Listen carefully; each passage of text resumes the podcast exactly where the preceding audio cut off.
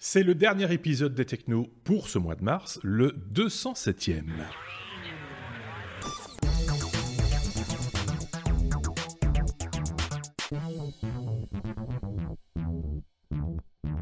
Merci à vous de toujours être bien présent au rendez-vous chaque semaine pour écouter euh, notre revue high-tech de la semaine à la sauce de nos chroniqueurs qui, euh, l'un euh, comme l'autre, apportent un petit peu son grain de sel chaque semaine. Alors, c'est pas chaque fois les mêmes chroniqueurs. Cette semaine, c'est Benoît et Bruno, les to be tech, comme j'ai l'habitude de les appeler.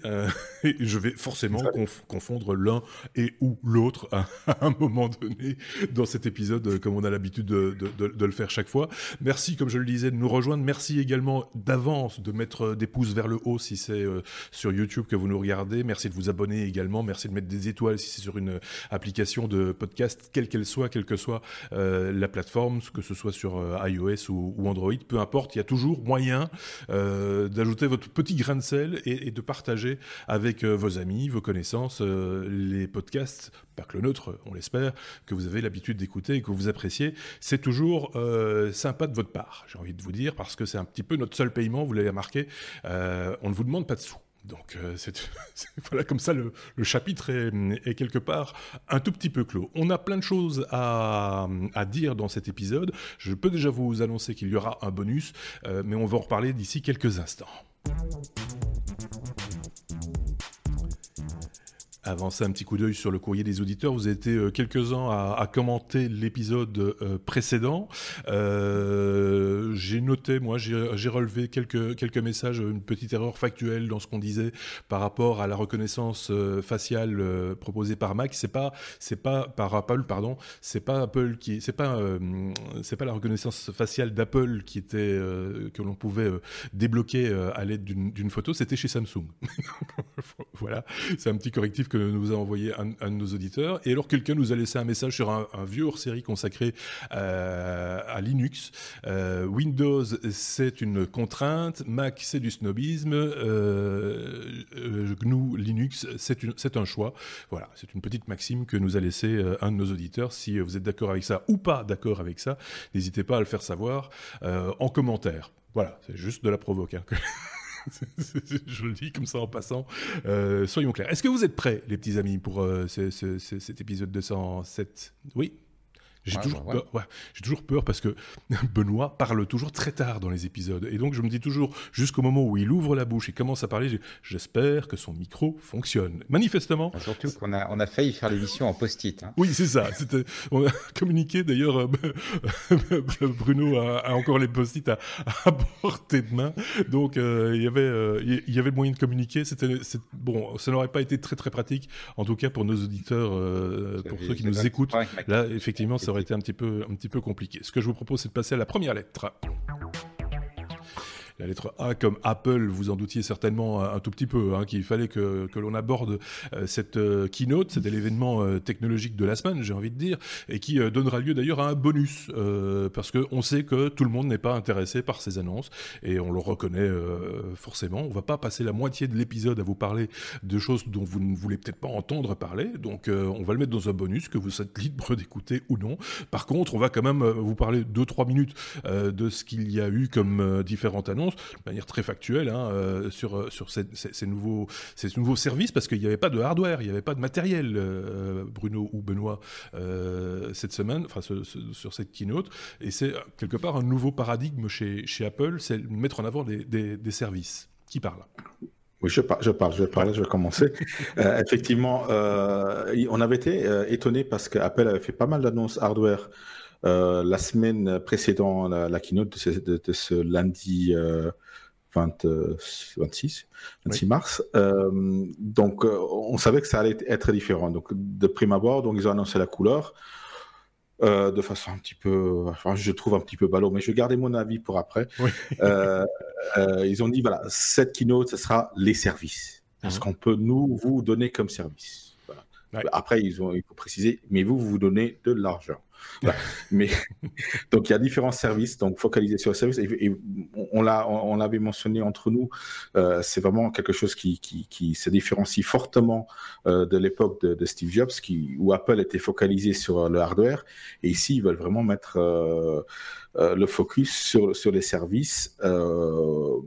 Épaulé par du hardware, mais le service et en soi devrait être le produit. Mmh. Donc ils ont annoncé pas mal d'évolutions sur les produits, pour la plupart quand même, je dirais, basés aux États-Unis. Donc mmh. on verra très peu la couleur en Europe, voire euh, très tard.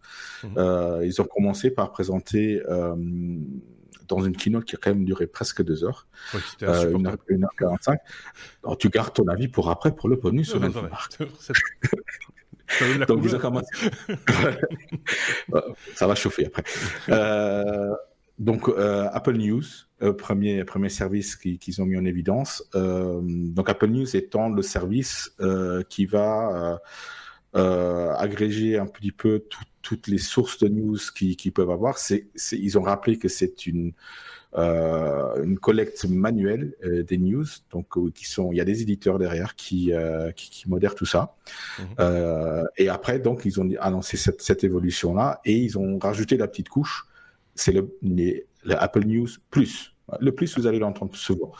Euh, Apple News Plus, donc Apple News Plus, qui va proposer euh, de pouvoir lire des magazines mhm. euh, sur les différents devices, iPhone, euh, Apple euh, iPad, euh, sur le Mac probablement aussi, je pense, mhm. si je ne m'abuse, sous forme d'abonnement. Donc ils n'ont pas précisé d'une chose le prix de l'abonnement.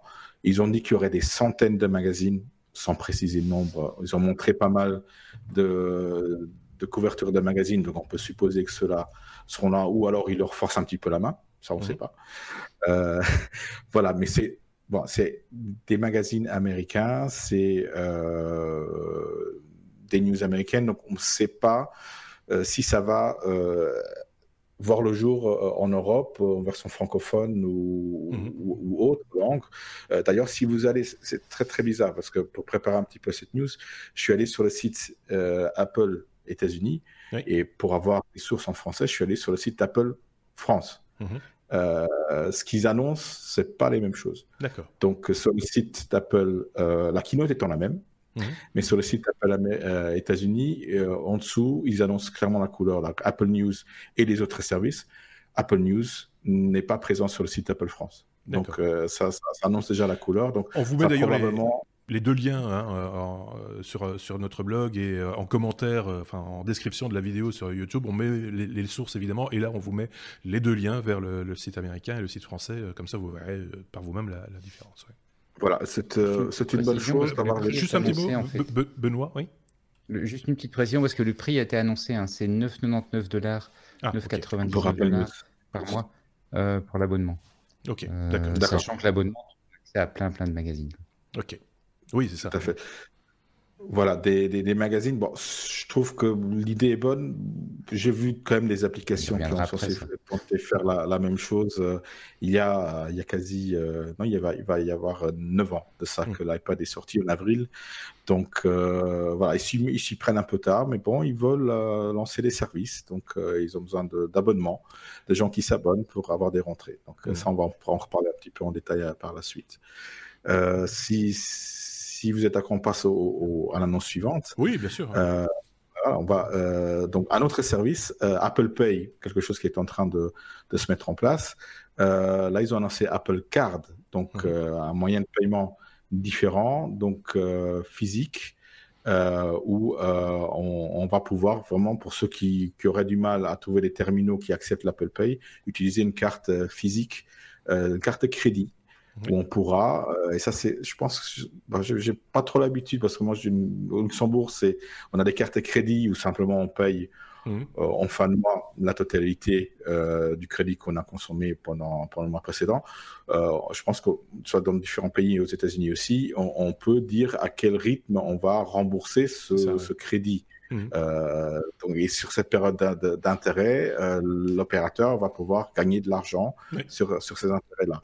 Donc là, l'avantage des Apple Card, apparemment, ce serait donc de pouvoir vraiment modulariser, de, de, choisir à tout moment en temps réel comment on peut, on veut rembourser Apple. Mmh. Et là, Apple se positionne quand même aussi clairement d'une autre manière. Ils veulent un petit peu faire les banquiers pour, euh, euh, pour, euh, pour les paiements par carte. Ils promettent du, du, du, cashback, donc un remboursement de mmh. certains pourcentages sur les paiements par carte ou par Apple Pay qui sont utilisables sur, sur l'Apple Store, etc. Donc voilà, ils veulent vraiment fidéliser les, utilisateurs à ce moyen de paiement pour, pour gagner à nouveau un, service euh, assez plus. À nouveau, un, service qui, qui, semble être basé pour les États-Unis, euh, ou encore plus qu'en Europe, euh, l'iPhone est quand même quasi, a quasi le monopole des, mmh. des utilisateurs smartphones aux États-Unis. Donc j'avais parlé d'ailleurs avec, avec, certains Américains qui viennent en Europe, ils sont étonnés de voir autant de téléphones Android. Ils ne connaissent pas ils connaissent pas. Donc, d'ailleurs, euh, d'ailleurs, la consommation des, podcasts euh, via euh, l'application podcast d'Apple ou iTunes, ça représente à peu près 80% du volume de consommation des podcasts aux États-Unis, alors qu'en Europe, c'est le contraire. C'est 80% d'utilisation d'écoute via des appareils autres que qu'Apple, qu'iOS en tout cas. Voilà. Donc, euh, ce monopole qui, que, qu'Apple va avoir euh, la main sur, sur les pépettes euh, aux États-Unis. Donc, service suivant, le jeu. Apple Arcade. Si tu, tu veux le jeu, voilà, le jeu. On, avait parlé de, je crois, le dernier épisode de, Google Strada. donc, Apple aussi veut se mettre dans le jeu, hein, un grand domaine. donc, ils veulent avoir un service d'abonnement mhm. à des jeux sur mobile euh, multiplateforme, c'est-à-dire multiplateforme veut dire euh, iPhone, iPad euh, et autres, en, hors ligne. Donc, c'est pas des jeux streamés, pas comme, comme Strada, c'est vraiment des jeux qu'on va installer, mais en abonnement. ils, ont, ils ont annoncé quelques, quelques, quelques titres qui seront toujours payés comment dire, payer par l'abonnement sans avoir des in-app purchases, donc pas, pas devoir payer pour du contenu supplémentaire, euh, pas de publicité et exclusif à cette plateforme, donc exclusif à Apple Arcade. Donc ils ne seront pas trouvables euh, en tant que tels euh, en single ailleurs dans, dans, l'App Store.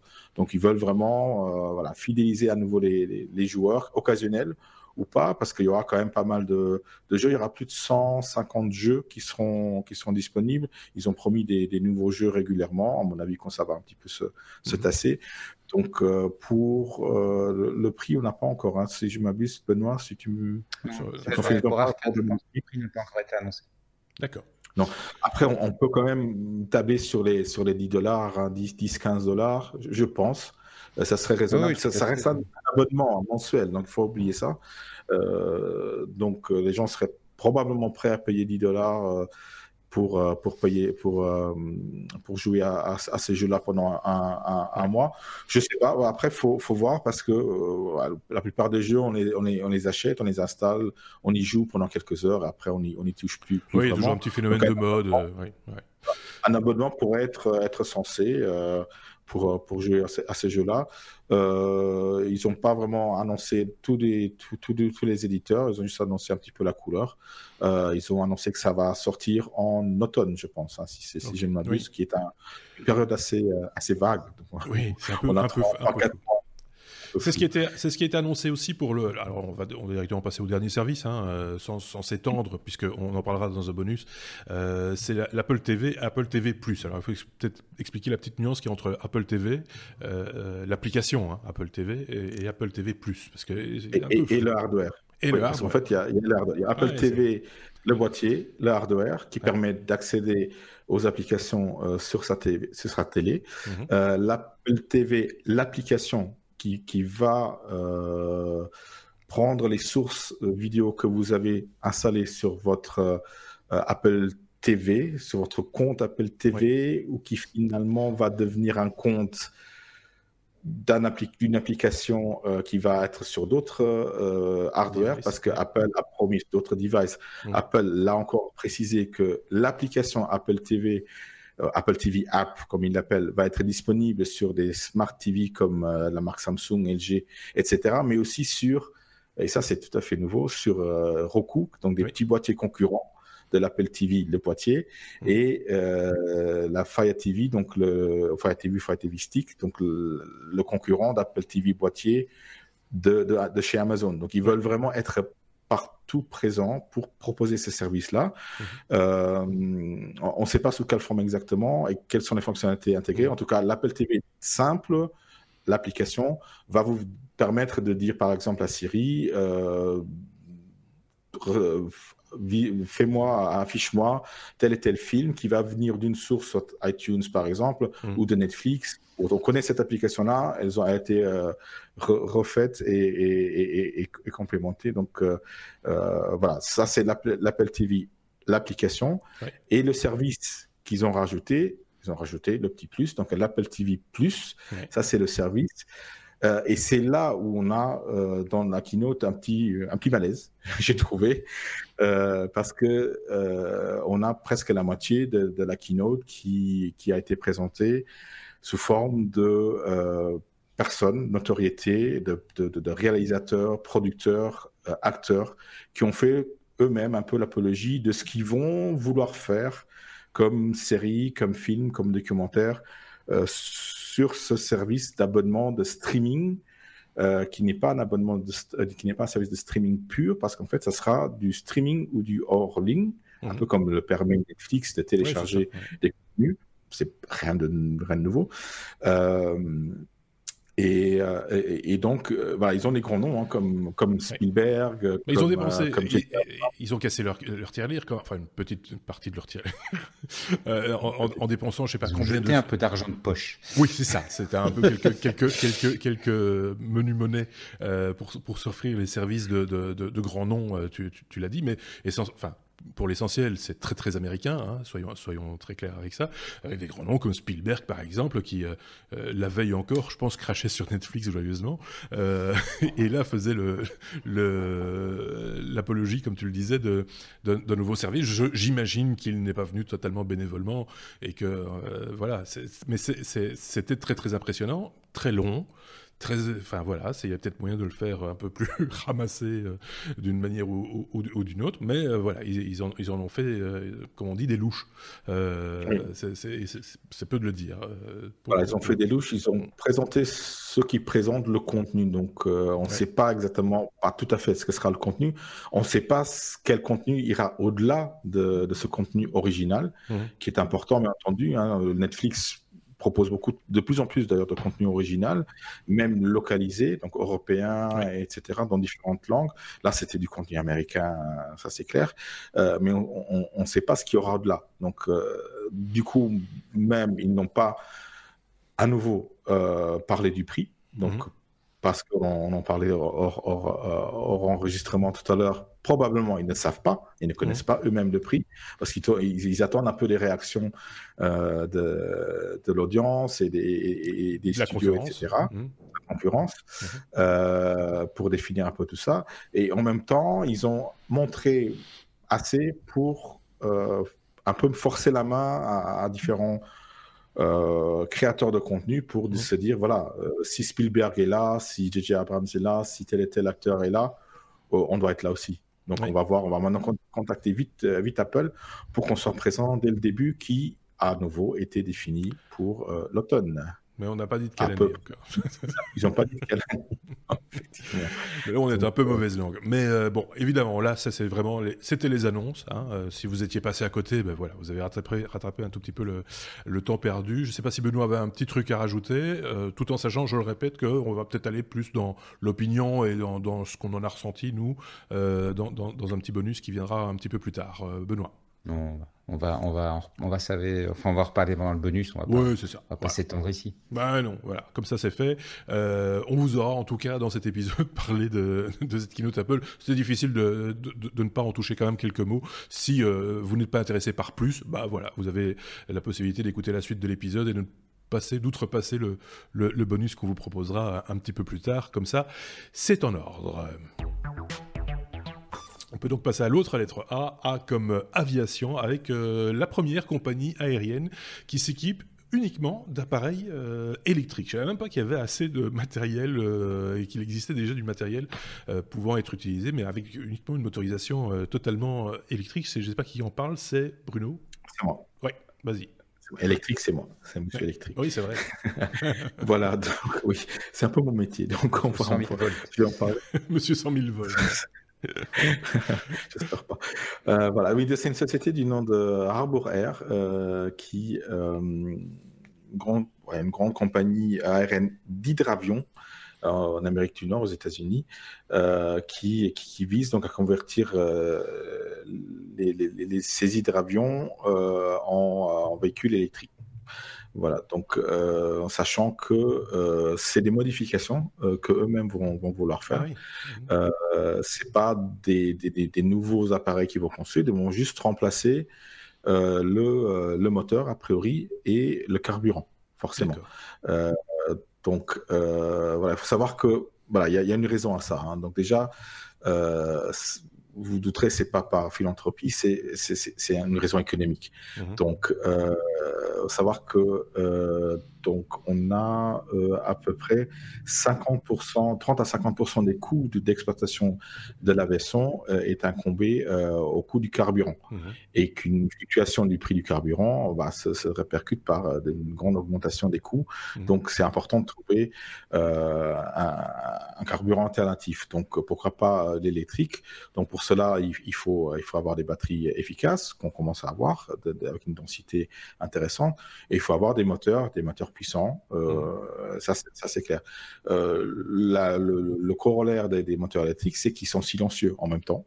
Donc, euh, quelque chose qui est très bien pour, pour les grandes villes. Donc, c'est pour ça que c'est surtout les hydravions qui vont, qui vont modifier au début parce qu'ils auront accès à des, à, des ports des, des, grandes villes sans devoir utiliser les, les, les, aéroports, donc aussi sans devoir euh, s'encombrer de toutes les mesures de sécurité qu'apporterait euh, une connexion sur, un aéroport. Mmh. Ça, c'est une chose. Euh, l'autre chose, c'est que effectivement, dont, par exemple la communauté européenne vont probablement très bientôt annoncer des, des, des mesures où on devra, ils devront réduire les émissions euh, de, de, de, certaines particules, les émissions de CO2 bien entendu, euh, d'autres d'autres particules, mais surtout aussi des émissions sonores. Donc ah euh, à ce niveau-là, et, et, là où il y a beaucoup de, de, bruit en fait, c'est dans des manœuvres au sol aussi. Ah oui. Donc euh, pas forcément quand ils sont en l'air. Quand ils sont en l'air, ils sont normalement loin, on les entend moins, moins, moins fortement. Mais quand ils font les manœuvres au sol, donc ça c'est assez gênant aussi pour l'environnement. Euh, donc ça c'est une. Mais là ici dans ce cas-ci c'est des hydravions, donc ça n'a rien à voir aussi. Mais même mmh. même là au décollage, etc. Ça va avoir un, un, effet un effet bénéfique aussi. Donc euh, voilà ils vont vouloir faire cela donc surtout dans les petites lésions comme, comme Seattle et, Vancouver, par exemple, euh, où ils font à peu près 3, 30 000 vols chaque année. Donc ça va quand même se répercuter assez rapidement. Bon, c'est, des petits avions, c'est pas forcément des, des, des, grands avions, mais bon, il faut bien commencer quelque part. Bien sûr. Et, il faut être une utilisation commerciale. Donc euh, voilà, si ça ce qui serait intéressant, c'est de connaître un petit peu quel est le modèle, euh, enfin, comment est-ce qu'ils ont, euh, comment je veux dire, étudié la, faisabilité de, enfin, parce qu'un avion n'est pas l'autre, et remplacer son moteur par un moteur électrique, ça me semble un peu un peu simpliste comme solution, mais pourquoi pas? Et il faudrait voir où, où, où, ils mettent les batteries, ou etc., euh, etc. Donc, mais voilà, ça mérite d'exister en tout cas. Et ils veulent lancer les premiers vols à la fin de l'année. Donc, euh, c'est quand même très, très, ça va être très rapide. Donc, on, va, mmh. on, a hâte de, de, voir ça parce qu'on voit quand même le, les véhicules électriques se, répandre un petit peu partout. C'est vrai que l'aviation reste encore celui où c'est peut-être le plus difficilement mmh. applicable. Euh, du, poids de, des batteries. Donc, euh, on va voir ce que ça va donner. J'ai hâte de voir ça, franchement. Mais tu parlais de la consommation et de la pollution, etc.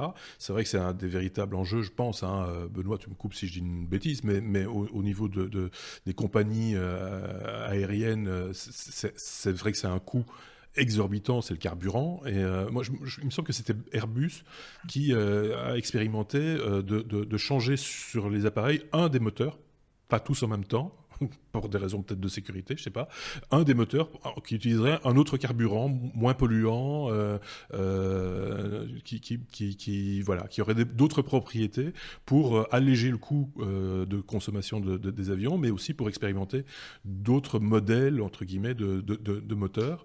donc il y a un véritable enjeu et vu qu'il y a de plus en plus d'avions dans le ciel et que c'est pas fini manifestement, il, va falloir trouver des solutions. Hein, soyons clairs. Benoît. Oui, tout à fait. 37 000 vols en été sur, sur l'Europe par jour. Donc effectivement, c'est, quand même pas rien. Mmh. Euh, moi, je trouve leur planning très ambitieux, hein, parce que remplacer les moteurs d'un avion et le faire voler, obtenir la certification, etc., d'ici à la fin de l'année, où ils sont très avancés, mais ça m'étonnerait, parce que quand on voit les... Euh, c'est pas le premier avion électrique, hein. il y, a, déjà des avions électriques des, modèles à hélice aussi, hein, plus petits, avec un emport un peu plus faible. Euh, moi, ça, le planning me paraît extrêmement ambitieux. En même temps, je pense que si on se donne pas un planning ambitieux, on n'avance pas. Donc, euh, mmh. c'est pas mal de, voilà, ça fait. Euh, quelques années, on se souvient qu'Amazon nous a dit on va faire des livraisons par drone. Euh, dans trois ans, on y sera. On se rend compte que voilà, ça, ça met un peu plus de temps que prévu. Mais en même temps, si c'était dit oula, mais on est parti euh, pour euh, je sais pas combien d'années de recherche, à peu près, on fait rien. Donc bon, c'est pas bête. Faut se mettre des deadlines. voilà, faut se mettre des deadlines. Hmm. Je, je, demande à voir si fin d'année ils seront prêts, mais c'est bien d'essayer de toute façon. Hmm. le, le, le, truc, c'est qu'effectivement, le, un des gros problèmes pour les compagnies, c'est le, coût du carburant. Hein. Toutes les compagnies aériennes essaient de réduire euh, tous leurs coûts. Parce qu'en fait, sur un ticket, une compagnie aérienne gagne très très peu d'argent. Et donc, tout ce qui lui permet de réduire le coût, c'est bon. Euh, et, en fait, les, générations d'avions qui, se remplacent, quand tu regardes, c'est toujours l'argument numéro un. Les, nouveaux euh, Boeing, qui malheureusement ont, on, on, des problèmes de sécurité. Mmh. Euh, ben, euh, ce sont des avions qui ont été vendus sur le fait que voilà, ils vont consommer moins, ils vont consommer un pourcentage en moins, et, et, du coup, ça, c'est très très attractif pour les compagnies aériennes. Les, quelques 250 euh, Airbus qui ont été vendus à la Chine euh, cette semaine, euh, je ne sais pas le nombre exact, mais oui, c'est les Néo. Hein. C'est parce que ce sont des appareils légers. Mmh. ils sont plus légers que la moyenne et donc ils consomment mmh. moins. Donc il y a un véritable attrait pour ce type de, de solution. Mais, mais, mais depuis toujours, hein, c'est un c'est un secteur assez concurrentiel et euh, le carburant est un gros élément, le poids est un gros élément et donc, mmh. et donc on avance là-dessus. C'est vrai que c'est un des gros problèmes qu'ils ont euh, pour l'aviation électrique. Euh, donc pour des petits, pour des petits avions, ça va bien. Pour mmh. les plus gros avions, apparemment, c'est le poids qui devient extrêmement compliqué. Parce qu'en fait, un avion au décollage est beaucoup plus lourd qu'à l'arrivée. Mmh. Mais c'est fait pour. C'est-à-dire que l'idée, c'est qu'il va consommer du carburant en vol, et donc, il va être plus léger quand il arrive et ça simplifie l'atterrissage. Mhm. Au point que quand un avion doit se poser en urgence, dans la mesure du possible, il essaie de vider d'abord les réservoirs mhm. pour s'alléger. Et donc, c'est. Aussi pour des raisons de euh, sécurité, on ose imaginer qu'en cas de crash, pour éviter de, de, rajouter un, effet d'incendie ou autre, euh, voilà, c'est aussi. L'élément de sécurité, c'est largement le poids en fait. D'accord. L'élément de sécurité, c'est largement la réduction de poids. Euh, parce que de toute façon, tu as quand même du carburant dedans. Donc, euh, tu as quand même encore un risque. Oui, enfin, si, les, réservoirs, sont, pleins à craquer.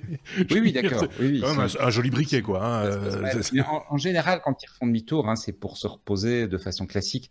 Donc, tu, ne le fais pas non plus en disant que tu vas accrocher une aile. Mais bon, le, truc, le, problème qu'ils ont avec les batteries, c'est qu'effectivement, la diminution de poids n'y est pas.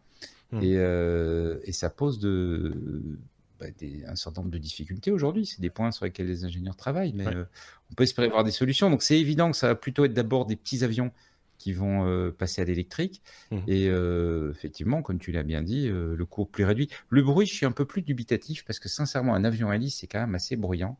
Enfin, c'est vrai qu'un jet, c'est bruyant aussi, mais tu as quand même le bruit de l'hélice qui tourne. Quoi.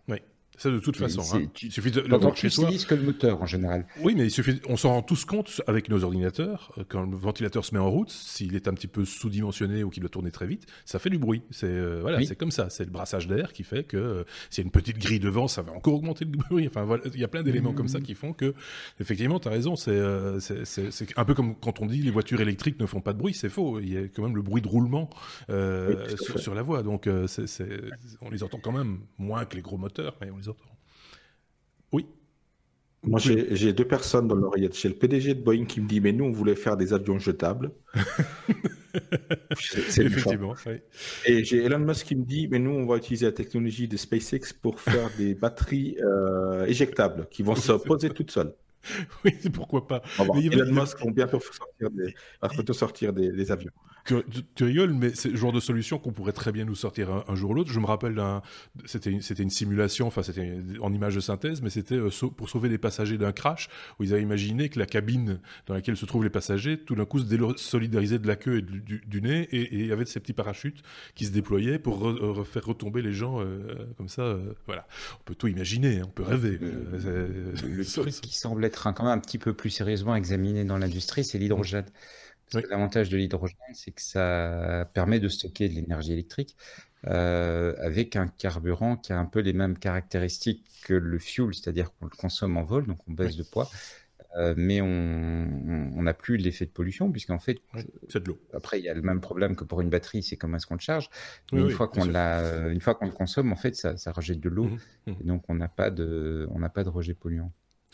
L'hydrogène, c'est peut-être, enfin, on en avait déjà parlé dans un épisode précédent. Euh, tout le monde cherche un petit peu des solutions pour produire de l'hydrogène sans polluer hein, ou en polluant le moins, le, moins possible. Euh, et, toutes les solutions sont évidemment les bienvenues parce qu'après, euh, quand on le consomme, cet hydrogène, effectivement, on, rejette de, la vapeur d'eau et, c'est très bien comme ça pour nos poumons aussi. On va peut-être conclure sur ce sujet, Bruno.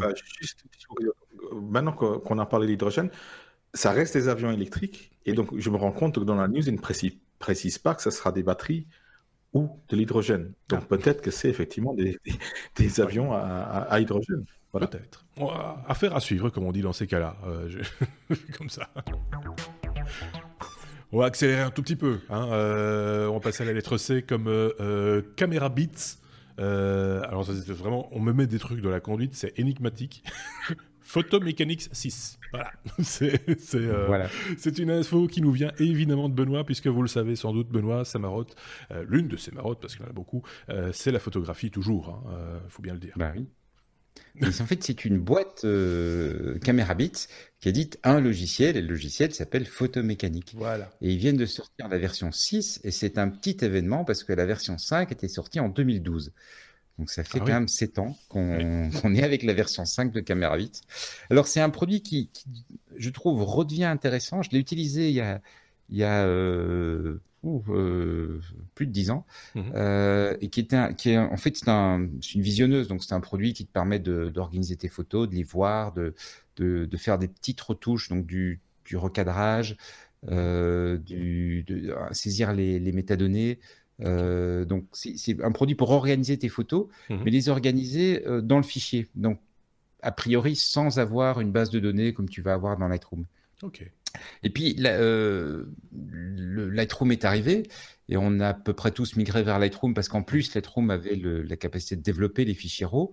Là où CameraBit gère très bien les fichiers RAW, mais il ne fait pas le développement. Si on veut mmh. développer, il faut passer dans un logiciel tiers. Et puis Adobe a eu cette excellente idée de, se dire, tiens, après tout, euh, on ne gagne pas assez d'argent avec ce produit, on va le vendre, au lieu de vendre une licence tous les 2-3 ans, quand les gens achètent un nouvel appareil photo, ils reprennent la dernière version de Lightroom. Mmh.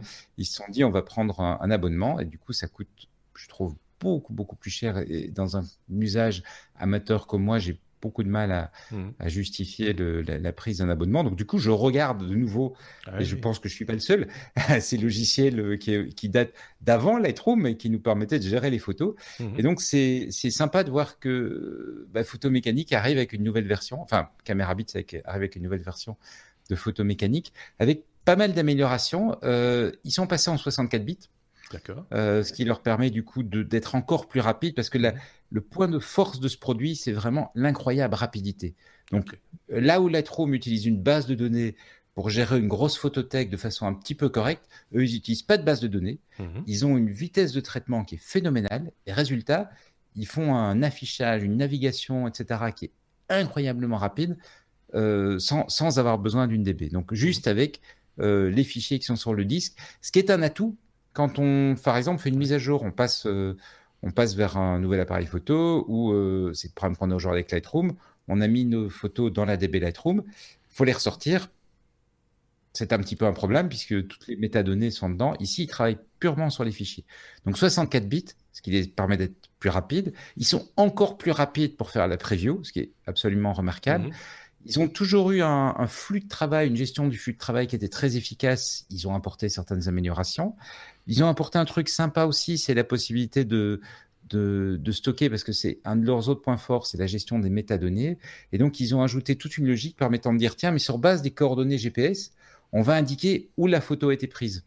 Parce que les, appareils photo, maintenant, très souvent, te, mettent les coordonnées GPS, mais euh, ils te mettent la mmh. longitude, latitude. Ça ne te dit pas la ville. Donc, quand tu veux faire une recherche sur la ville, donc ils le mettent, ils le mettent dans les métadonnées, ce qui veut dire que du coup, tu peux faire des recherches. Donc, c'est un petit peu ce qu'on trouve euh, dans iPhoto, Photo euh, et, tous ces logiciels, Lightroom, etc. depuis quelques années, c'est de faire des recherches en tapant le nom d'une ville. Mais là, au lieu de le faire dans un système un peu propriétaire, c'est dans ton fichier photo.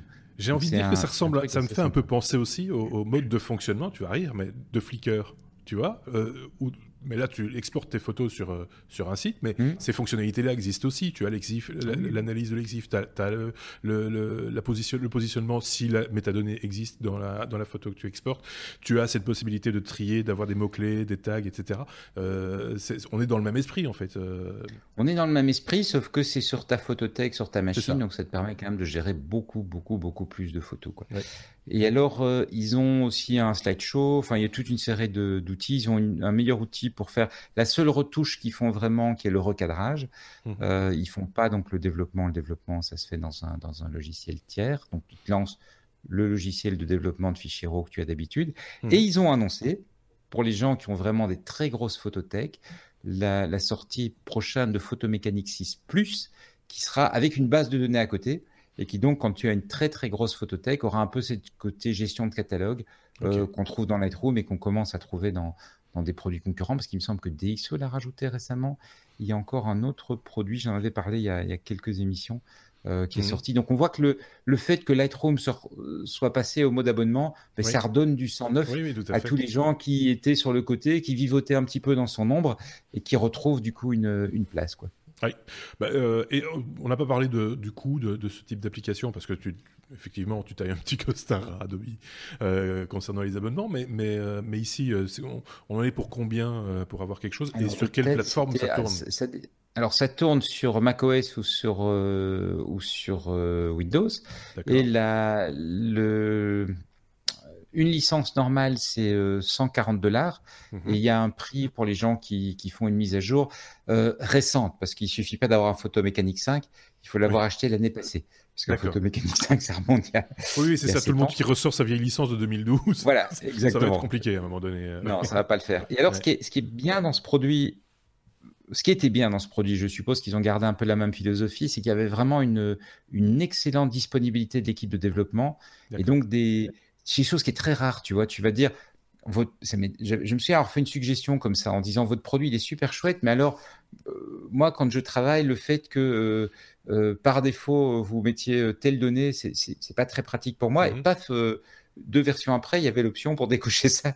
Donc il y a vraiment une, une, très très bonne disponibilité de l'équipe de mhm. développement. Tant mieux, et, tant mieux pour les photographes amateurs et même amateurs, avertis. c'est un, outil qui, à mon avis, sachant que ça revient sur le devant de l'affiche, bah, ils, seront, assez contents, à mon avis, hein, soyons clairs. Merci pour cette info, Benoît. Huawei, H comme Huawei. Je dis Huawei, voilà. Euh, qui euh, a dévoilé euh, cette semaine, c'était l'autre grosse annonce high-tech de, la semaine, c'est P30 et P30 Pro. J'en ai vu, mais partout, sur Twitter, dans tous les coins. c'était, il y a même un petit côté un peu bizarroïde tellement la presse est dithyrambique par rapport à, cet appareil. Je, voilà. Personnellement, je ne l'ai pas approché, euh, je ne l'ai pas vu, je ne l'ai pas touché. J'ai vu quelques messages par-ci par-là, euh, et donc je vais écouter avec attention ce que Bruno lui a retenu hein, de, ce qui a circulé euh, dans la presse concernant ces, deux appareils de Huawei. Oui, moi je, je me suis intéressé de, près à Huawei lors des sorties des, de la série précédente, les, P, les P20, les, les, les Mate 20, euh, ils sont connus Huawei pour, euh, sur ces séries-là, les P, l'optique qu'ils utilisent, ils utilisent des optiques euh, Leica. Euh, je, laisserai, je laisserai Benoît en reparler un petit peu plus précisément. Mais donc là, ils ont lancé leur flagship, le, le P30 et surtout le P30 Pro, euh, qui, qui, a tout, tout d'un grand. Il n'y a pas de plus parce que pour l'instant, c'est chaque fois un plus. Hein. Là, tout de suite aussi avec euh, Photomécanique 6 plus.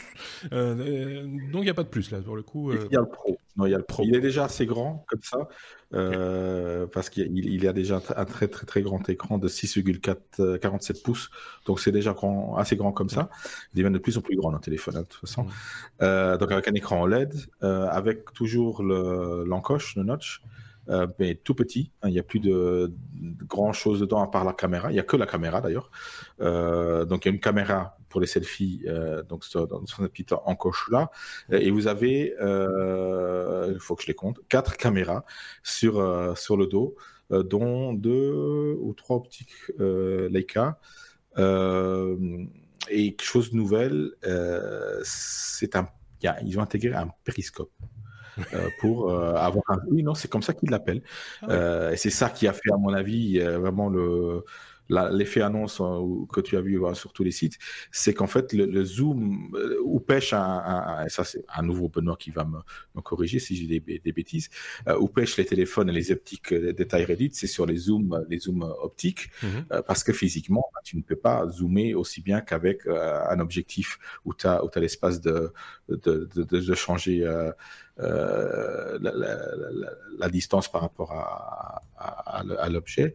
Donc ici, ils ont rajouté un périscope. Donc vraiment, euh, c'est la petite caméra qui, qui a une forme carrée, qui est mhm. tout en bas de, du téléphone, enfin en bas de, de la partie des, des, focales de, de, de ce téléphone-là, et qui va donc permettre d'avoir un zoom euh, optique jusqu'à 5 fois réel. Mhm. Euh, ils ont même montré certaines vidéos qui l'ont qui l'ont vraiment testé, des zooms digitaux qui vont jusqu'à 50 fois avec un stabilisateur d'image qui donne vraiment une qualité euh, assez intéressante. Donc là, certains le comparent déjà, enfin disent déjà que ça sera l'outil de voyeurisme euh, absolu aux États-Unis pour pour aller observer sa voisine qui se trouve euh, dans l'immeuble à quelques centaines de mètres. Donc mm. voilà, c'est très discret. Euh, après, les prix, c'est le prix d'un, des, flagships aussi. On est euh, au prix des iPhones, on est à 1000, à 1000 euros pour le P30 Pro avec euh, pour la version 128 Go. Ils ont la, la P30, euh, la version P30 euh, qui coûtera dans les 800 euros. Donc tout comme Samsung, tout comme Apple avec le euh, la version Max, euh, ils ont euh, S, pardon, c'est ça, S, SR. Oh, je, me, trompe avec les produits Apple. Oui, moi aussi, j'ai perdu, le, perdu le film à un moment donné. il doit y avoir un ah, plus quelque part. Mais, c'est 10S Max. Oui, moins. 10S ah, Max, moins, moins, moins, je sais pas, quelque chose comme ça. Donc, à l'entrée de gamme, oui, à 800 euros, puis à, voilà, un, grand, un grand frère à, à 1000 euros plus parce qu'on va pouvoir rajouter de la mémoire, etc. Avec les derniers processeurs euh, Kirin, donc pas, pas un Snapdragon, mais les derniers processeurs Kirin, avec une, énorme batterie, ça je l'ai précisé quand même de 4200 mAh, donc c'est vraiment très très grand pour, un, pour un, téléphone. Donc un vrai, un vrai concurrent euh, au, Galaxy S10 et aux derniers iPhones, ça c'est clair. J'ai vu aussi une petite euh... rixe euh, sur, sur, sur Twitter toujours entre, entre les aficionados des appareils de Xiaomi. apparemment là aussi, euh, il y a des comparaisons qui se font et ça se tire un petit peu dans, dans, les pattes. Mais très honnêtement, c'est vrai que, et on l'a déjà dit hein, dans ce podcast, on ne suit plus trop l'actualité des smartphones parce que souvent ce ne sont que des évolutions. Est-ce qu'on est devant une révolution Et là, je vais me tourner vers Benoît euh, avec cette histoire de périscope euh, qui semble intriguer tout le monde et, tout le monde est, tout le monde trouve ça formidable et que ça, c'est, merveilleux. C'est toi, qu'en as-tu vu et qu'en penses-tu? Mais c'est une bonne idée en soi. Maintenant, c'est pas nouveau. C'est nouveau sur les téléphones, mais mmh. le concept n'est pas nouveau. Hein. Donc, qu'est-ce qu'on a? On a en fait trois optiques, trois, trois appareils photo capables de prendre des photos et un quatrième qui utilise de, enfin, ce qu'ils appellent le quatrième appareil photo, c'est en fait un, système pour mesurer la distance.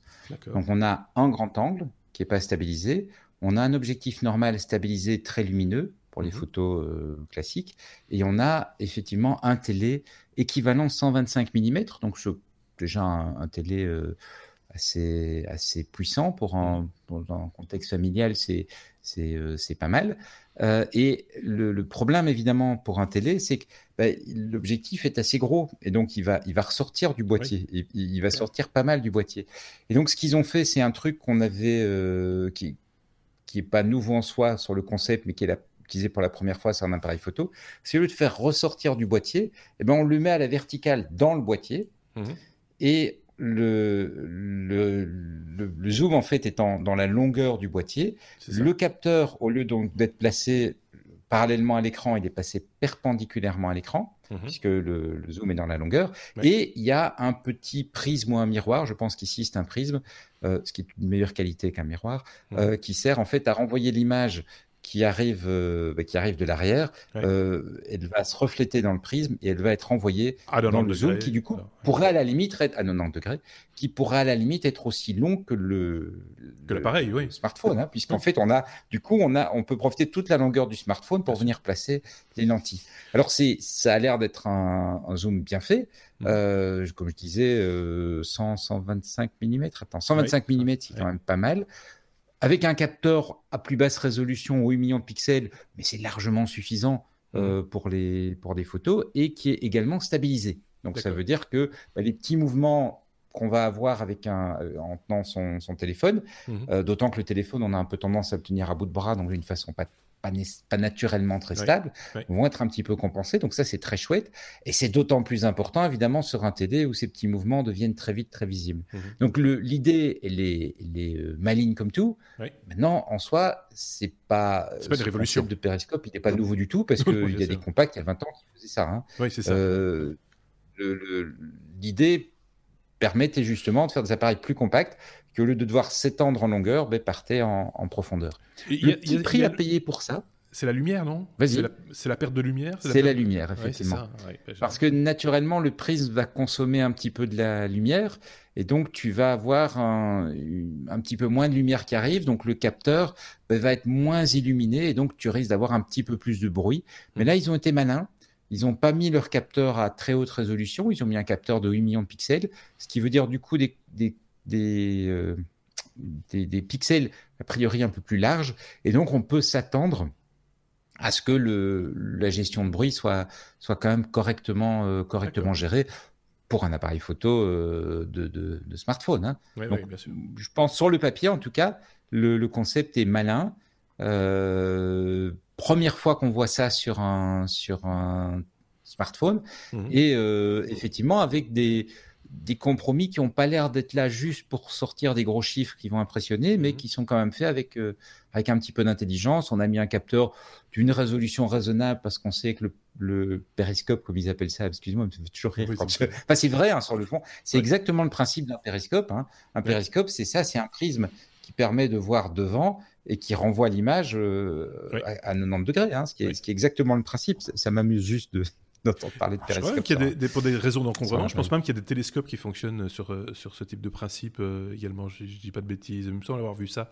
Euh, pour, pour, pour, avoir des focales très très longues et, d'avoir des encombrements moindres, on, utilise des prismes pour, pour mettre de ah biais ou à 90 degrés. Non, non, mais c'est pas. Le, terme est justifié, hein, je ne dis pas le contraire. Il est juste un petit peu amusant, je trouve. Dans... Parce qu'on a, tu vois, pensant périscope, je pense à euh, je vais mettre mon téléphone très en hauteur pour faire des photos sans, qu'on voit. C'est pas l'idée en fait.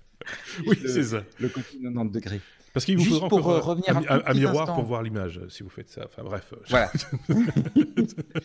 Juste pour revenir un tout petit instant sur ce capteur de profondeur de champ, euh, pardon, ce capteur de distance, ce qu'ils appellent le quatrième appareil photo et là je pense que enfin, l'appellation est un tout petit peu abusive, euh, c'est, ça sert évidemment à accélérer l'autofocus. Mmh et donc, notamment euh, pour, le, pour le télé, ça peut être très intéressant parce que ça permet à l'appareil non pas d'avoir une mesure précise du sujet, mais d'avoir une idée de la distance approximative du sujet, donc savoir tiens il est proche, il est loin, mmh.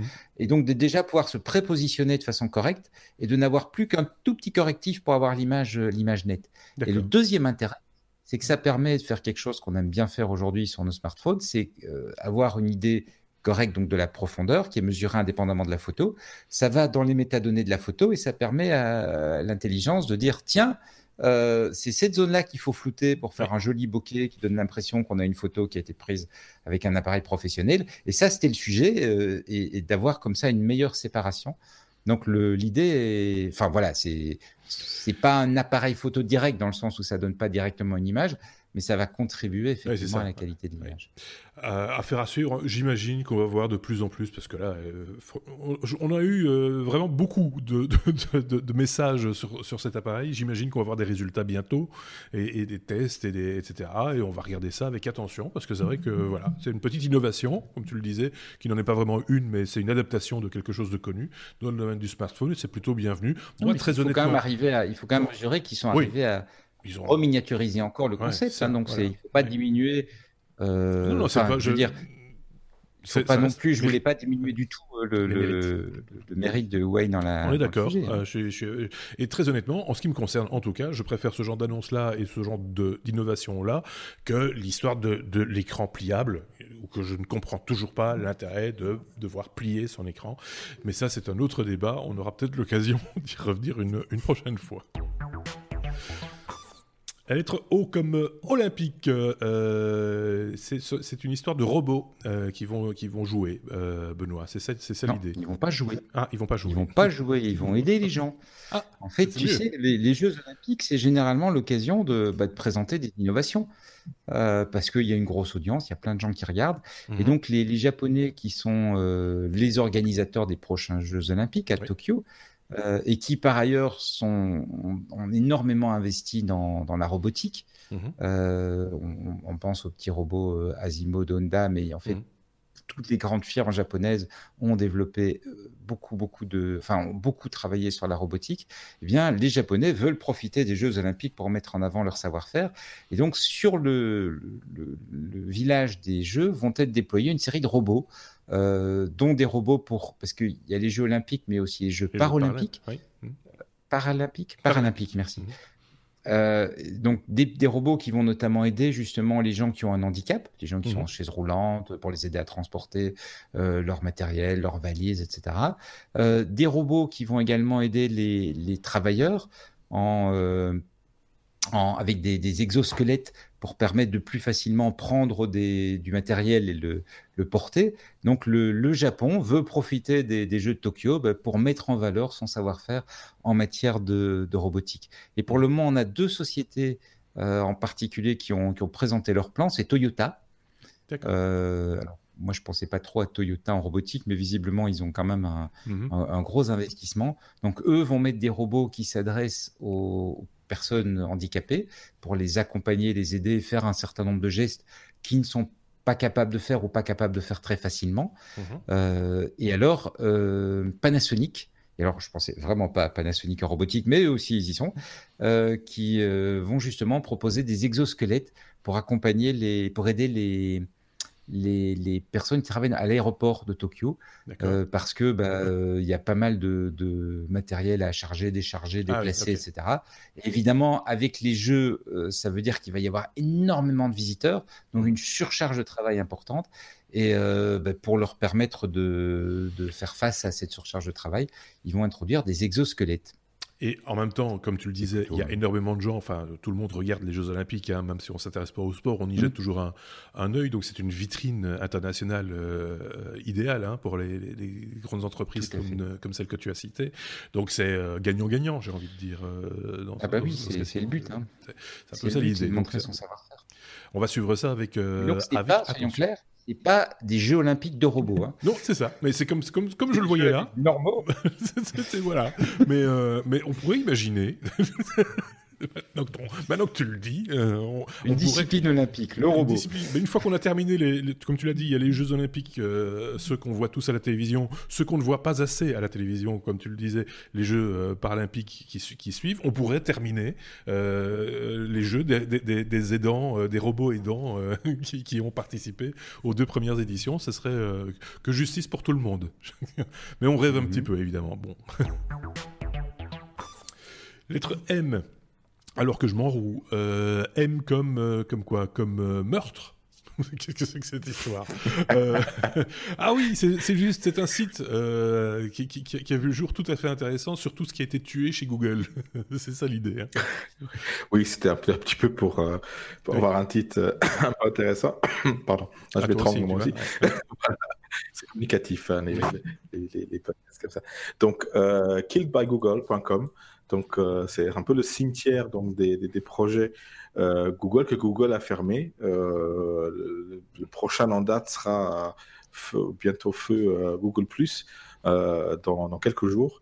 Donc là, vous, vous allez sur le site, vous avez classé par type, par application, service ou, hardware tous les projets que Google a, a, tués au cours de son histoire. Donc, même certains qu'on connaît à peine, ou qu'on a à peine connus, euh, certains qu'on utilisait euh, tous, comme peut-être Inbox ou, euh, peut-être Google Plus, Google Plus. Non, je ne pense pas. Non, personne n'utilisait ça. Qui utilisait ça? Donc, différents trucs. Donc, c'est un, un, projet assez, assez intéressant, c'est marrant, qui est open source. Donc on peut, ça c'est la petite anecdote, on peut, on peut aller voir le source de, comment on fait le, le, moi, quand j'ai vu ça, je me suis dit, tiens, voilà une source d'information pour des podcasteurs comme nous qui traitons d'actualités technologiques. De temps en temps, se retourner dans le passé et d'essayer de retrouver des références. Des fois, on se dit, mais tiens, Google avait fait ça, mais comment ça s'appelait encore? Bah, Justement, là, dans ce, dans ce site qui s'appelle killedbygoogle.com, euh, c'est vraiment, comme tu le dis, le, cimetière des projets euh, euh, Google. Oui?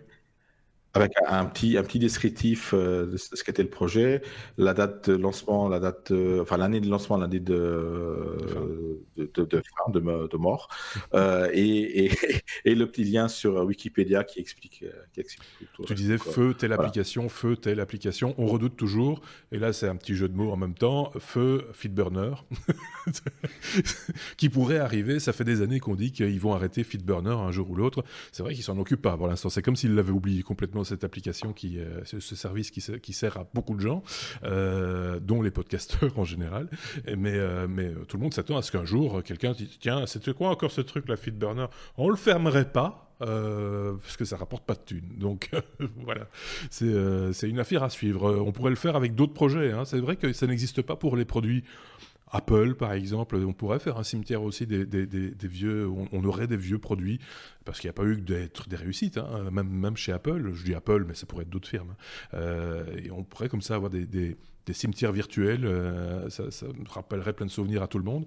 Euh, je repense à ça maintenant parce qu'il y a eu une, on a parlé il n'y a pas tellement longtemps des 30 ans du web, euh, et je pense que c'est Le Monde qui a fait une, timeline avec les premiers sites, en tout cas connus, parmi les plus connus, dans une, dans une ligne de, du, temps. Ça a rappelé plein de souvenirs aux, vieux cons comme moi.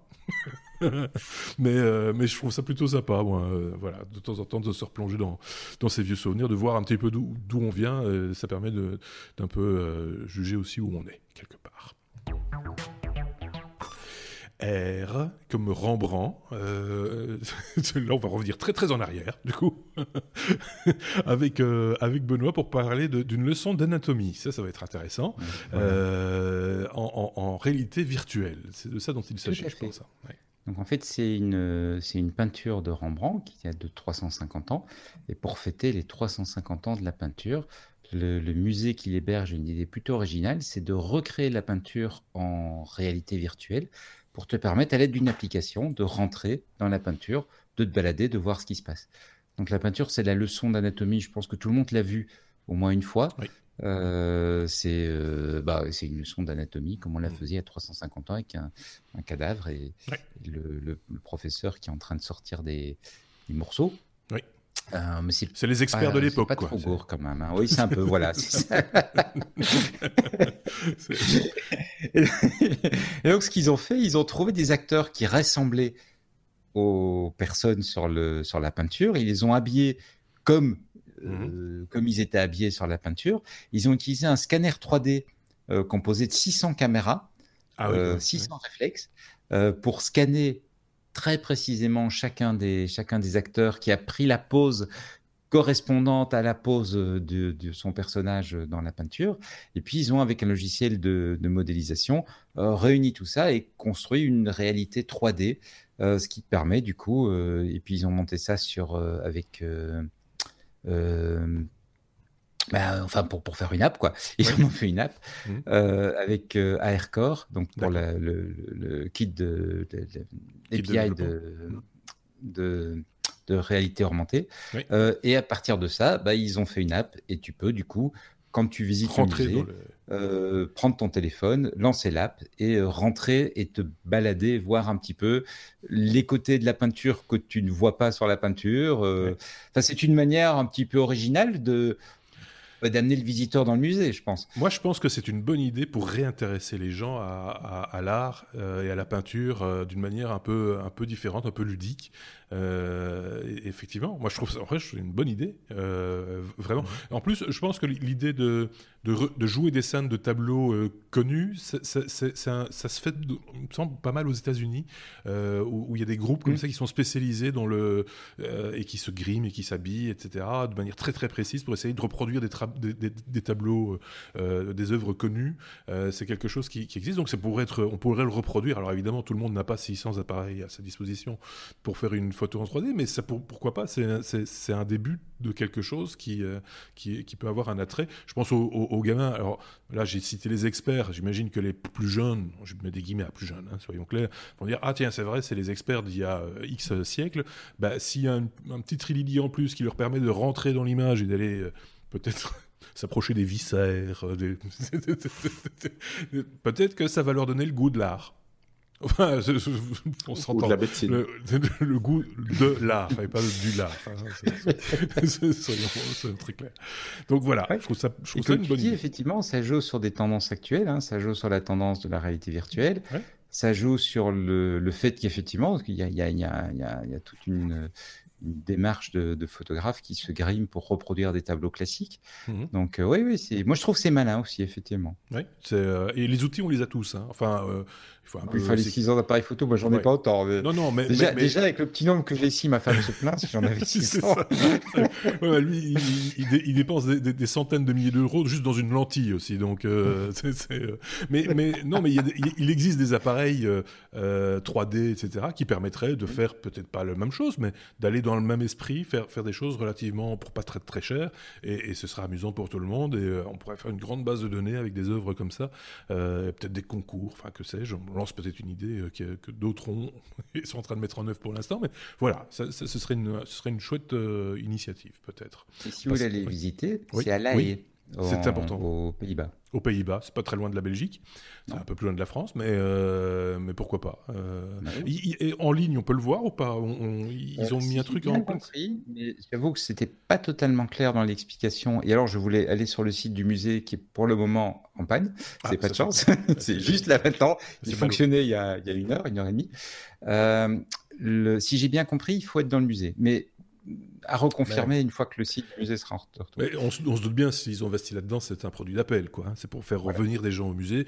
C'est aussi Non, il faut peut-être faire une période où il faut être sur place et puis... Euh, et puis plus tard lâcher les choses. Et, en fait, ils ont une exposition actuellement, justement. Euh, enfin, c'est un produit d'appel aussi pour une exposition qu'ils sont en train de monter. D'accord. Ok. Autour de ah bah oui. Voilà. Ben, affaire à suivre, parce que ça, c'est vraiment chouette. C'est vraiment une... On avait déjà la lettre W, le oui mais non traditionnel, celui qui conclut nos épisodes. Euh, c'est l'information un peu technologique et qui sort un petit peu des sentiers battus. C'est euh, Bruno qui nous a dégoté de celle-là. On va parler d'éthylomètre. Euh, moi, j'évite en général quand je prends le volant de picoler, mais apparemment, certains ont eu l'idée de mettre des éthylomètres dans tous les véhicules. Qu'est-ce que c'est encore que cette histoire, Bruno? Eh ben, c'est la communauté européenne qui va forcer les voitures construites à partir de mai 2022 avoir certains équipements de sécurité en plus. Mhm. Euh, la plupart sont, ont beaucoup de sens. Euh, freinage d'urgence, par exemple, euh, détection d'attention de, du conducteur, mhm. voilà, boîte noire pour les, pour les, pour les véhicules, c'est intéressant aussi, euh, effectivement, euh, et d'autres, et, j'en passe, donc euh, très très intéressant. lane keeping, donc quand, une voiture garde la, sa voie, c'est génial. J'ai ça sur ma nouvelle voiture, je, je m'en passerai plus. je vous dis, c'est sera obligatoire à partir de mai 2022. D'accord. la seule, seule innovation qu'ils veulent, qu'ils veulent apporter, c'est effectivement des, des éthylomètres obligatoires dans chaque véhicule aussi. Donc, euh, je ne vois pas trop comment ils veulent que ça marche. Déjà, euh, je suis sûr que le gars qui va être bourré et qui va vouloir utiliser sa voiture, il devra utiliser un kilomètre, il trouvera une, une manigance souffler, souffler dedans ou, une, pompe euh, qui va souffler dedans. Je ne sais pas comment ils vont forcer les gens mm. à, physiquement à, souffler dans un, éthylomètre comme ça et, forcer les constructeurs à rajouter ce genre de, d'équipement va juste augmenter le prix du véhicule inutilement, je pense, alors que toutes les autres euh, sont, ont beaucoup de sens, ces autres mesures.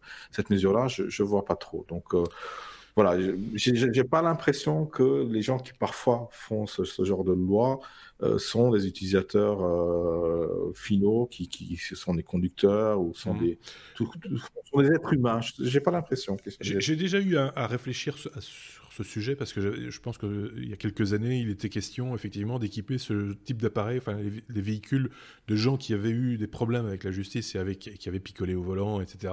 Et que pour leur permettre de continuer à travailler, on leur collait un appareil comme ça dans leur véhicule et que effectivement ils devaient souffler dans le tuyau pour mettre le moteur en, route au nom de bah, la préservation de l'emploi des gens en, question. Moi, je pense que très honnêtement, euh, ça, va pas nécessairement dans le bon sens. Quoi. Euh, faut apprendre aux gens à pas picoler quand on prend le volant. Point barre. C'est, euh, une voiture, c'est une arme, et, et, voilà, c'est, si la personne perd son emploi parce qu'elle a bu et qu'elle s'est fait piquer en ayant bu au volant, c'est bien dommage, mais il fallait y penser avant. c'est, ça aussi être responsable. C'est un avis personnel. Je ne sais pas si je le partage avec mes deux petits camarades, mais voilà, j'ai donné mon, opinion pour le coup. Là, là, du coup, ça sera applicable aux voitures, aux, euh, euh, bus euh, et aux camions. Donc, voilà, pour le bus, les camions, tout à fait justifiables. Euh, c'est les professionnels euh, donc, qui, qui, sont liés à leur emploi, à, la sécurité. Pour les voitures, un peu, euh, voilà, un peu moins, moins justifiable, justifiable, je trouve. et, au-delà de ça, comme tu disais, on peut totalement passer outre en faisant souffler n'importe qui d'autre dans le tuyau et, et, et, ça réglera pas le problème. Je pense que si quelqu'un a un problème d'addiction à l'alcool, c'est pas une solution. soyons, soyons très clairs. Je sais pas ce qu'on pense, Benoît, pour le coup. Je suis d'accord avec toi, Marc. On parlait tout à l'heure du crash de, du 737. Euh, par jour, il y a l'équivalent de 20 737 qui sont tués sur la route. Voilà. Euh, 20 passagers de, enfin, Boeing 737 plein. Et euh, c'est pas, euh, c'est pas avec euh, des gadgets n'importe comment qu'on qu'on va résoudre ce genre de problème-là. C'est pas, c'est pas ça qui va responsabiliser les gens et leur faire prendre conscience de, de des risques qu'ils prennent eux et qui prennent, ce qu'ils font surtout prendre aux autres. S'il ne s'agissait qu'eux, c'est encore leur problème. C'est surtout par rapport à, aux autres usagers de la route. donc voilà, je veux pas faire le moralisateur à outrance non plus. Je pense que les choses sont dites, mais voilà, c'est, là pour le coup, c'est une initiative, c'est une, loi ou un règlement euh, à la oui mais non.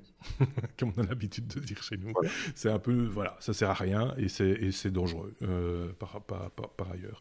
Donc voilà, je sais pas si c'est voté déjà ce truc-là ou pas, ou si ça va être voté. C'est voté, c'est voté. voté. Ah bah alors si c'est voté, hein, on fera encore plus attention en traversant la rue. Donc euh, euh, voilà, je pense qu'on a fait le tour de, de, de, en tout cas, de la manière dont on a vu les technologies, les news technologiques durant cette semaine, comme on le fait chaque année. Je le répète encore une fois, merci à vous qui vous abonnez ou mettez des plus, des pouces vers le haut, etc. Euh, sur, sur YouTube, c'est euh, notre petit euh, maigre salaire, ça nous permet de mieux nous faire connaître par le plus grand nombre. Pareil sur les, les applications de podcast, celles que vous utilisez là en ce moment, n'hésitez pas à laisser un petit commentaire ou à laisser quelques étoiles quand c'est des étoiles ou des pouces, ça dépend un petit peu de l'application. C'est toujours bienvenu, et, évidemment. Merci à, à Benoît, merci à Bruno, et je le rappelle, il y a un bonus qui s'en vient dans les heures ou les jours qui viennent, où on va un peu donner notre avis sur ces, fameuses news Apple de la semaine, cette, cette keynote service, on va l'appeler comme ça, d'Apple. Merci Benoît. Salut. Merci Bruno. À très bientôt. Au revoir.